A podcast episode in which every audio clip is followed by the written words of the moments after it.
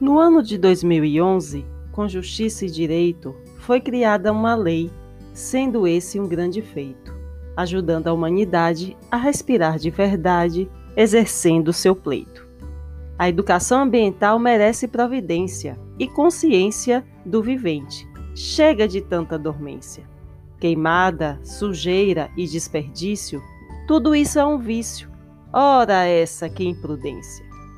Essa lei é bem arrumada, só de capítulo tem nove, cada um com seus artigos, e assim ela resolve nortear as precisão do, ambi do ambiente, então, sem ter ninguém que reprove. No primeiro capítulo, então, no primeiro capítulo estão as disposições, que numa fala geral já explica as condições, programa estadual, projeto municipal e boas observações.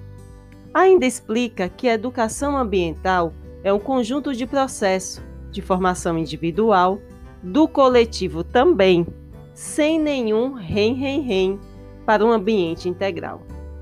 Objetivo, princípio, diretrizes estão no capítulo 2, Política junto com a educação. Dará suporte profundo, com responsabilidade, gerando sustentabilidade, voltando os olhos para o mundo. Os enfoques são variados, vai desde os humanísticos, passa pelos participativos, não escapa os holísticos, tudo com democracia, sendo grande a serventia dos valores estatísticos.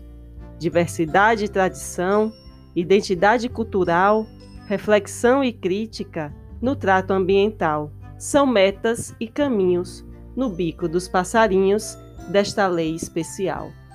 Esse é um trecho do Cordel do Meio Ambiente, feito especialmente para a Lei 12.056 de 2011, onde foi instituído a Política Estadual de Educação Ambiental do Estado da Bahia.